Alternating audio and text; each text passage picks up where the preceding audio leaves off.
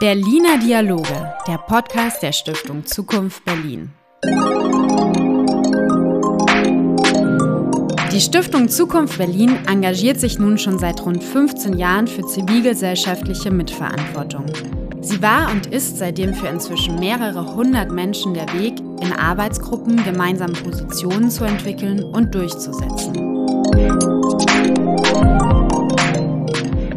Liebe Hörerinnen, liebe Hörer, herzlich willkommen im neuen Jahr und zu einer neuen Ausgabe unseres Stiftungspodcasts. Mein Name ist Stefan Richter und unser Motto heute ist die Stadt voranbringen. Da trifft es sich gut, dass die Stiftung Zukunft Berlin sich neu aufgestellt hat.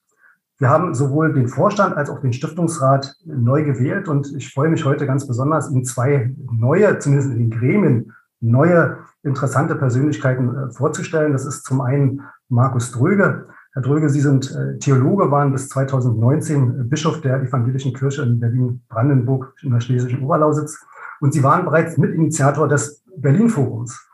Und ich freue mich auf äh, Martina Münch. Sie waren bis 2019 in Brandenburg Ministerin für Wissenschaft, Forschung und Kultur, leben auch in Brandenburg und sind Ärztin. Und Sie sind die neue stellvertretende Vorsitzende des Stiftungsrats der Stiftung Zukunft Berlin. Und Herr Dröge ist der neue Sprecher des Vorstandes der Stiftung Zukunft Berlin. Ihnen beiden also herzlich willkommen. Ich freue mich, dass wir heute hier im Gespräch sein können. Herr Dröge, ich möchte mit äh, Ihnen beginnen, die Stadt voranbringen. Welche Themen spielen da für Sie eine besondere Rolle und welche Rolle sollte auch die Stiftung Zukunft Berlin zu diesen Themen einnehmen? Ja, vielen Dank, Herr Richter. Ja, wir sind ja eine Stiftung, die auf das bürgerschaftliche Engagement setzt. Wir sagen bürgerschaftliche Mitverantwortung. Deswegen ist es für mich natürlich primär wichtig, wenn wir die Stadt voranbringen wollen, dass wir das bürgerschaftliche Engagement, die bürgerschaftliche Mitverantwortung auch äh, voranbringen. Und ähm, im Koalitionsvertrag äh, für die Regierung in Berlin wird auch stark gemacht, dass Bürger beteiligt werden sollen. Und da finde ich, haben wir als Stiftung einiges einzubringen. Wir haben ja eine klare Vorstellung davon, äh, wie Engagement aussehen sollte. Es geht nicht nur darum, dass man in Beiräten angehört wird als Bürgerin oder Bürger, sondern dass wir tatsächlich mit Verantwortung übernehmen, dass also Beteiligungsprozesse auch als gemeinsames Verfahren zwischen Zivilgesellschaft, zwischen den Beteiligten, zwischen der Verwaltung, der Politik äh, initiiert werden, dass auch Rollen und Spielräume klar gemacht werden, was kann ein solches Gremium, das dann Mitverantwortung tragen will, eigentlich äh, bewirken. Äh, und da haben wir natürlich Verschiedenes anzubieten für die Themen, die jetzt der Koalitionsvertrag stark macht. Also ich denke an das Thema, ich sage es auch, weil Frau Münch jetzt dabei ist, das Thema Berlin und Brandenburg, die Metropolregion, die wird stark gemacht im Koalitionsvertrag. Ich denke an das Thema Europa. Die Metropole Berlin soll bewusst auch als eine europäische äh, Metropole ähm, äh, profiliert werden. Ich denke daran, dass wir in der Stiftung jetzt ganz stark einen Akzent darauf setzen wollen, Jugend mehr zu beteiligen, sowohl innerhalb unserer Stiftung als auch in der Berliner Politik. Wie kommt eigentlich Jugend? Wie kann Jugend sich einbringen? Und gerade die Jugend legt sehr viel Wert darauf, dass sie nicht nur ähm, freundlich gehört wird, sondern dass sie auch weiß, was mit ihrem Engagement dann geschieht, mit dem, was sie entwickelt. Ja, und wir wollen natürlich insgesamt unser Berlin-Forum deswegen auch verbindlicher in die Diskussion einbringen. Das heißt, wenn wir Themen wählen, wollen wir gerne vorher schon mit äh, der Politik und mit der Verwaltung sprechen, wie soll das Thema aufgezogen werden, äh, damit die Ergebnisse unserer Diskussion, unserer Arbeit, unserer Projekte dann auch entsprechend relevant werden für die Politik von Berlin. Vielleicht nenne ich noch ein Thema, das ist die Verwaltungsreform, die ja auch ein ganz wichtiges Thema für Berlin ist. Da geht es hauptsächlich um, äh, oder nicht nur, aber da geht es auch um die, um das Zusammenspiel zwischen äh, Senatsverwaltung und zwischen den Bezirken. Da haben wir auch klare Vorstellungen, dass die Zivilgesellschaft beteiligt werden sollte an einem solchen Prozess. Wir haben die Vorstellung, dass es dort einen Verfassungskonvent geben sollte, wo auch Verfassungsänderungen überlegt werden müssten, damit tatsächlich in der Verwaltung das Zusammenspiel zwischen Senat und Bezirken ähm, besser wird. Ich lasse es mal dabei. Es gibt, gibt noch viele Themen, aber Sie wollten ja erstmal das wissen, was mir spontan so äh, am wichtigsten ist. Das ist wunderbar. Frau Münch, sind die Themen richtig gesetzt und was wären für Sie vielleicht auch noch Themen, wo Sie sagen würden, das sollten wir als Stiftung auch bearbeiten? Ja, vielen Dank. Das sind wirklich spannende Themen, die Herr Dröge gerade angesprochen hat. Und ähm, das letzte Thema mit der Verwaltungsreform und dem Verfassungskonvent, das kannte ich tatsächlich noch gar nicht. Das finde ich einen ganz spannenden Vorschlag, denn tatsächlich geht es ja darum, dass man die Menschen, die eben in Berlin und in, in Brandenburg auch leben, dass man sie einfach mitnimmt, wie das so schön auf Neudeutsch heißt. Und das bedeutet einfach, dass man auch mit entscheiden möchte, mit nachdenken, mit überlegen möchte. Und das Thema Verantwortung es spielt ja eine ganz große große Rolle. Und ich erlebe ja auch, dass in dieser unendlichen Corona-Zeit ja doch vieles auseinanderdriftet, aber vielen auch wieder bewusst wird, wie wichtig es ist, füreinander Verantwortung zu übernehmen. Und vielleicht können wir da ja auch ein Stück weit anknüpfen. Und natürlich ist mir das Thema Brandenburg besonders wichtig, weil ich war ja viele Jahre in Brandenburg tätig. Im, ich war im Landesparlament und ich war auch viele Jahre in der Landesverwaltung. Und dann hat man natürlich immer so ein bisschen den Blick von, von oben, sage ich jetzt mal ganz ähm, ungeschützt, dass man ja einer einerseits die Gesetze macht, wenn man in der, im Landesparlament sitzt und andererseits diese Gesetze ausführt, wenn man eben in der äh, Landesregierung sitzt. Aber es fehlt natürlich die Perspektive derjenigen, die davon betroffen sind. Und das finde ich einen ganz, ganz wichtigen Ansatz, dass wir gerade junge Menschen, die eben nicht ohne weiteres akzeptieren, was wir reiferen Generationen uns da so gedacht haben an Mechanismen und wie es eben funktioniert in unserem Staat, das wird nicht einfach anstandslos akzeptiert.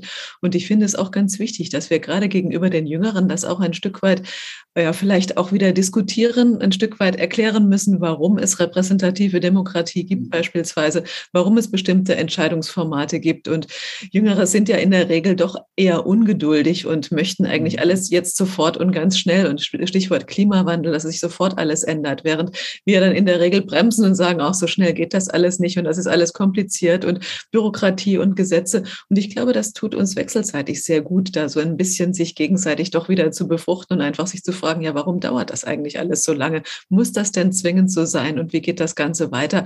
Also es sind ganz viele Themen, die mir da jetzt ganz spontan dazu einfallen und wo ich eigentlich große Lust habe, diese Dinge auch mit anzustoßen, weil ich glaube, es tut auch unserer Generation gut, mit den Jüngeren sich auch konfrontieren zu lassen, sich auseinanderzusetzen und sich nicht darauf zurückzuziehen, dass das nun mal so ist und dass das nun mal die Regeln sind.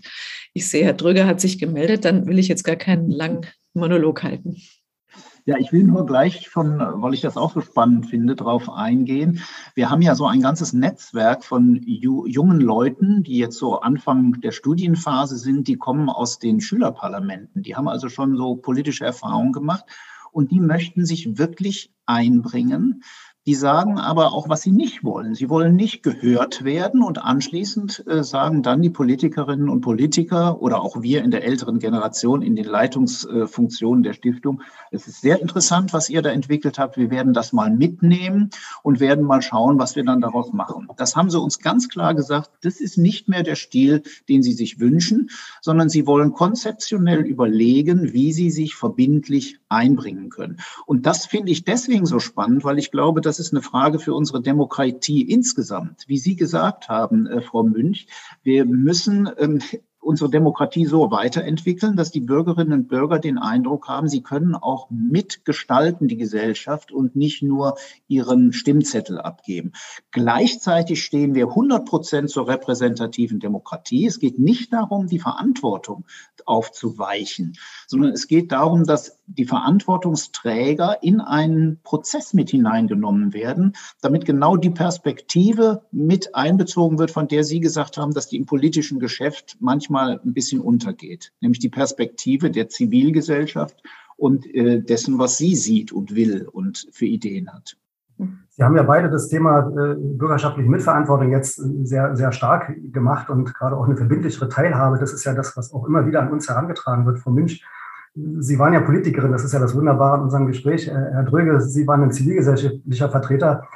Frau Münch, wie haben Sie denn als aktive Politikerin diese Teilhabe ganz, ganz praktisch äh, organisiert und wie denken Sie, was, wo, wie kann man auch Zivilgesellschaft äh, einbinden und was sollte man auch nicht tun? Herr Dröger hat es angedeutet, da sind wir als Stiftung ja auch sehr klar. Wir sagen, die Entscheidung muss am Ende des Tages auch von den Entscheidungsträgern, von den gewählten Repräsentanten getroffen werden. Aber davor, bei der Entscheidungsvorbereitung, gibt es aus unserer Sicht keinen Grund, die, dass es dort keine Augenhöhe äh, gibt. Da kann man wirklich auf Augenhöhe miteinander ins Gespräch kommen, nämlich Entscheidungsträger und äh, zivilgesellschaftliche Gruppen. Würden Sie das so teilen und wie, wie haben Sie das ganz praktisch gehandhabt? Wie sind da Ihre Erfahrungen?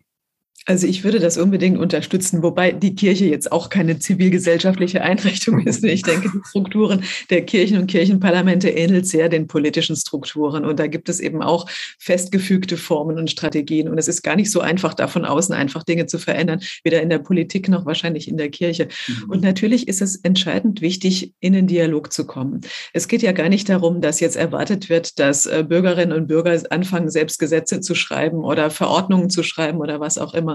Aber man sollte diese Dinge nicht über die Menschen hinweg machen, sondern sie ihnen sehr viel stärker erklären. Und das ist eigentlich der erste Schritt, Verständnis zu wecken dafür, wie funktioniert eigentlich unsere Demokratie.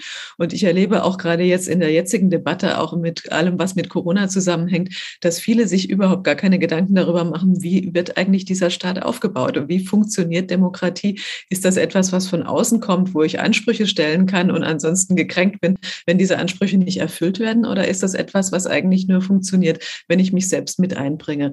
Und das Beste ist natürlich immer vor Ort auf der kommunalen Ebene, wo man unmittelbar erfahren kann, wenn Dinge gestaltet und umgewandelt werden, dass man dort mit versucht, mhm. sich einzubringen. Die Jugendparlamente, die Schülerparlamente sind da ein wichtiger Schritt. Die gibt es aber leider noch zu wenig. Und es liegt natürlich daran, dass diese jungen Menschen schnell älter werden. Sie verlassen die Schule, sie gehen dann ihren eigenen Lebensweg und da ist wenig Kontinuität. Aber dass man beispielsweise verankert, auch in der Kommunalverfassung, also wir hatten in Brandenburg die Diskussion, dass bei den Bauvorhaben und Planungen, wo Jugendliche betroffen sind, wenn es um Sportstätten geht, Spielplätze, ähm, Jugendclubs und ähnliches, dass sie zwingend zu beteiligen sind. Da stößt man schon wieder auf viel Widerstand dann in den, in den sogenannten professionellen Strukturen, die das immer als störend und als hinderlich empfinden und dass es Zeit kostet und dass man das eigentlich nicht möchte. Aber das gehört zu den entscheidenden Dingen, dass man diese Dinge auch verankert und sagt, ich kann keinen Bebauungsplan umsetzen, wenn ich nicht zwingend junge Menschen dazu gehört habe, für die das ja gebaut gebaut wird. Analog gilt sowas natürlich auch für ältere Menschen, wenn ich Altenheime plane oder ähnliches. Ich glaube, wir müssen da alle noch mal einen Schritt zurücktreten und uns überlegen, für wen machen wir das Ganze eigentlich, wer ist daran beteiligt und wie können wir das besser hinbekommen, dass die Menschen von vornherein mit eingebunden sind und das auch als ihrs begreifen, nicht als etwas, was von außen aufgesetzt wird. Herr Dröge, reicht Ihnen diese Art von Beteiligung, wie Frau Münch sie eben äh, skizziert hat? Und vielleicht können Sie ja auch nochmal schildern aus äh, die Stiftung Zukunft Berlin. Wir sagen ja auch immer, wir reden nicht nur drüber, sondern wir machen auch selbst konkret äh, Arbeit und Beteiligungsprozesse. Vielleicht können Sie da auch nochmal aus äh, Ihrer Praxis ähm, und auch das, was geplant ist in 2022, äh, berichten. Ja, ich glaube ja, dass wir in unserer Gesellschaft an einem Punkt sind, wo wir diese Beteiligung äh, verbindlicher, transparenter, klarer machen müssen als bisher. Ähm, und äh, also Beteiligung ist dann eben nicht nur Anhörung, sondern Beteiligung ist ein Prozess, wo man sich am Anfang auf ein Verfahren einigt, gemeinsam überlegt, welche Rollen die unterschiedlichen Repräsentanten in einem solchen Gremium haben, also die Verwaltung, die Politiker, die Zivilgesellschaft, welcher Entscheidungsspielraum eigentlich ein solches Gremium hat und welchen eben auch nicht. Ähm, das begründet ist wer in diesem Gremium sitzt, dass nicht die äh, Politikerinnen und Politiker einfach sagen, wir berufen den und jenen hinein, sondern dass man das auch konzeptionell inhaltlich begründen kann, ähm, äh, dass das Verfahren dann transparent geschieht und auch von einer neutralen Moderation äh, begleitet wird und zum Schluss, dass die Politik dann eben auch erklärt, wenn sie ihre Entscheidungen trifft, was sie übernommen hat und auch was sie warum nicht übernommen hat. Also so wie ich aufgeklärte Bürger äh, kenne, die sind ja auch nicht gleich sauer, wenn nicht alles umgesetzt wird. Aber sie wollen wenigstens wissen, aus welchen Gründen bestimmte Dinge nicht umgesetzt äh, werden konnten. Also das ist so unsere Vorstellung. Und wir haben da sehr konkrete Sachen sehr weit getrieben. Also zum Beispiel der öffentliche Raum in der Berliner Mitte durch das Humboldt-Forum stark verändert. Da haben wir ein hoch qualifiziertes Gremium von Beteiligten, von Anwohnern, ähm, also das sind ja Institutionen, im, äh, die Anwohner des Humboldt-Forums, äh, aber auch Historiker und Stadtentwickler und äh, der Kulturbeauftragte der evangelischen Kirche und alle waren dabei und haben ein 28-seitiges tolles Papier gemacht. Und unsere Vorstellung ist jetzt, dass die Politik auch ein solches Gremium mal offiziell beruft und sagt, dieses Gremium soll jetzt die äh, Weiterentwicklung der Berliner Mitte nachhaltig begleiten und nicht immer nur in einzelnen Projekten, wo etwas umgesetzt werden soll, werden dann die unmittelbar Betroffenen ähm, äh, angesprochen, die dann oft aber natürlich auch sehr eigen, aus sehr starkem Eigeninteresse argumentieren.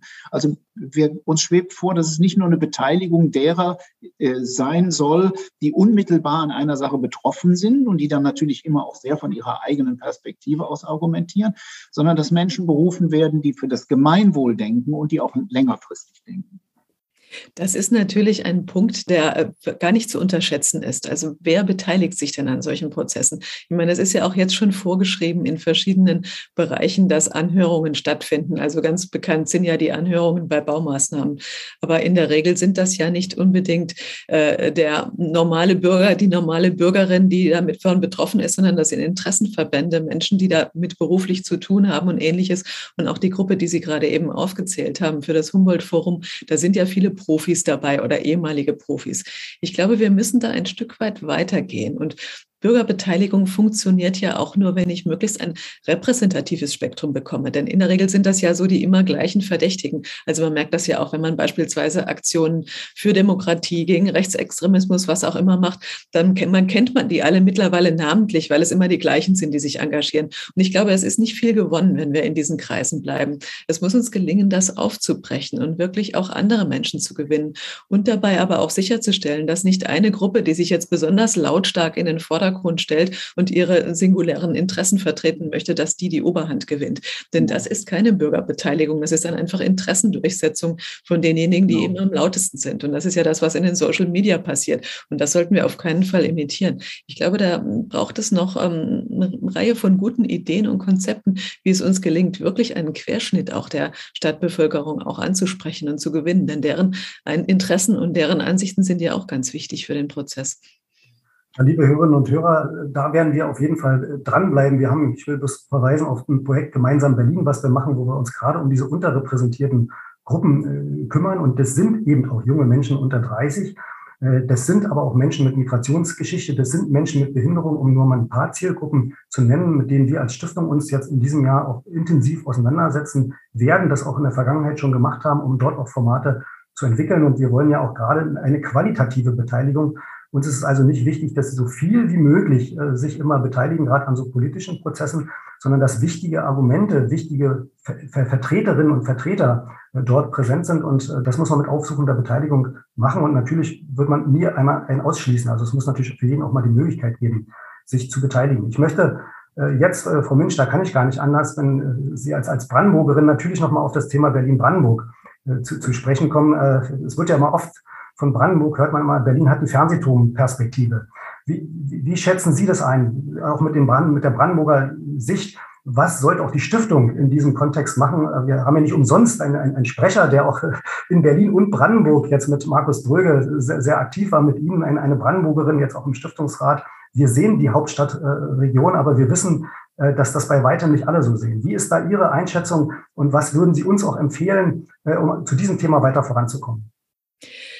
Ich glaube, das ist eine, eine schwierige Beziehung, Berlin und Brandenburg. Und seit dem Bemühen äh, zu fusionieren, was damals Manfred Stolpe ja auch ganz stark vorangetrieben hat, was ja leider gescheitert ist, letzten Endes ja wohl an den Brandenburgern, gab es eigentlich keine weiteren Bemühungen. Und ich glaube, eine Fusion kann auch nicht das Ziel sein von zwei Bundesländern. Also sind Berlin und Brandenburg einfach zu unterschiedlich. Aber diese Kirchturmperspektive oder diese Perspektive der Berliner praktisch Brandenburg als angeschlossene Landschaftspflege oder Naherholung zu betrachten, betrachten, das trifft es natürlich überhaupt gar nicht. Und da fühlen die Brandenburgerinnen und Brandenburger sich natürlich auch nicht wirklich gut verstanden. Also es gibt dort schon natürliche Gegensätze, die einfach da sind zwischen äh, einem ländlichen Raum und zwischen einer Metropole wie Berlin das ist. Und trotzdem gibt es ganz viele Dinge, wo man einfach kooperieren kann. Und ich war für den Wissenschaftsbereich und den Kulturbereich zuständig. Und da kann man voneinander nur sehr viel profitieren, voneinander sehr viel lernen. Wir haben jetzt große Themen, beispielsweise den Strukturwandel in der Lausitz.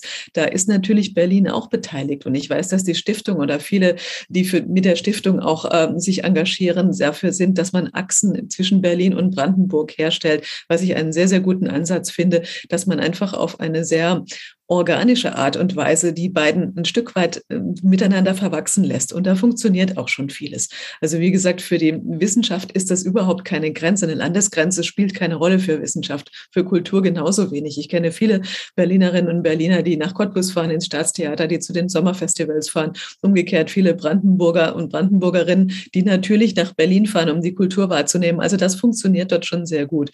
Wir hatten ja mal den Versuch, eine gemeinsame Bildungslandschaft auch herzustellen. Das hat ein früherer, äh, früherer äh, Kultur- und Kultusminister, der Steffen Reiche, eigentlich auch versucht.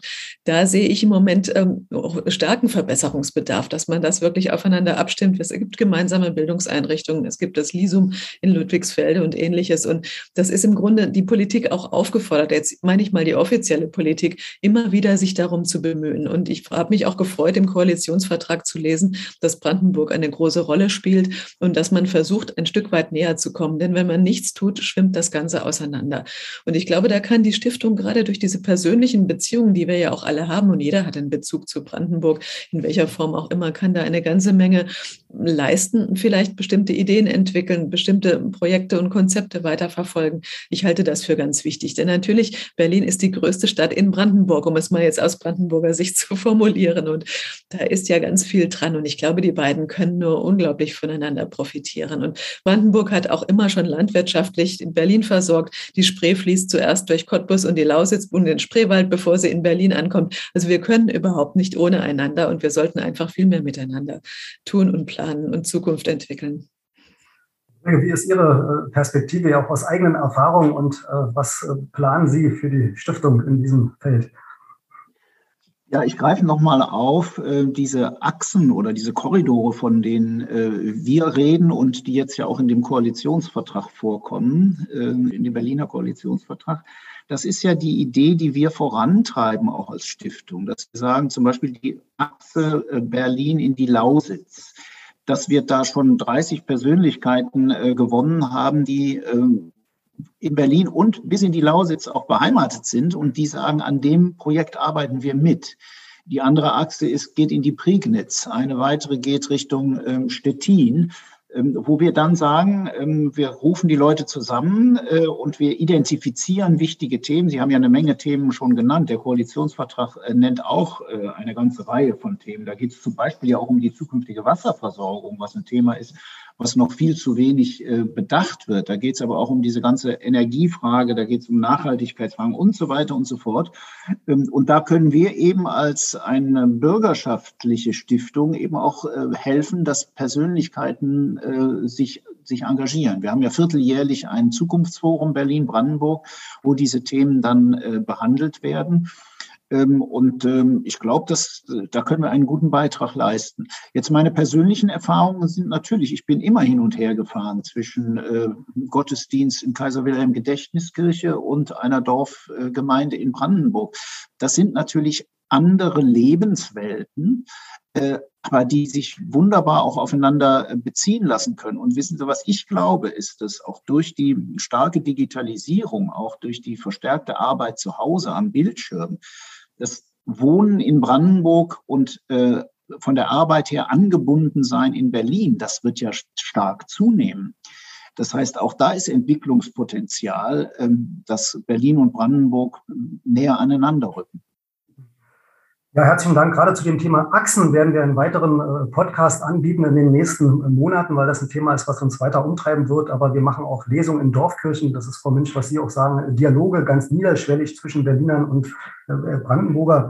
Aber wir treiben auch solche Themen voran wie eine gemeinsame internationale Bauausstellung in Berlin und Brandenburg, wo wir viele Jahre dafür werben, dass die Länder einfach ganz praktisch miteinander agieren müssen äh, und wir kümmern uns auch um die Organisiertheit äh, der, der Region. Also wie, wir haben ja die gemeinsame Landesplanung auf der einen Seite. Äh, wie kann man das auch nochmal verbessern, dass die Kommunen, auch die, die, die Länder, ähm, aber auch die zivilgesellschaftlichen Akteure hier ein Netzwerk bilden, um unsere Hauptstadtregion ähm, voranzubringen?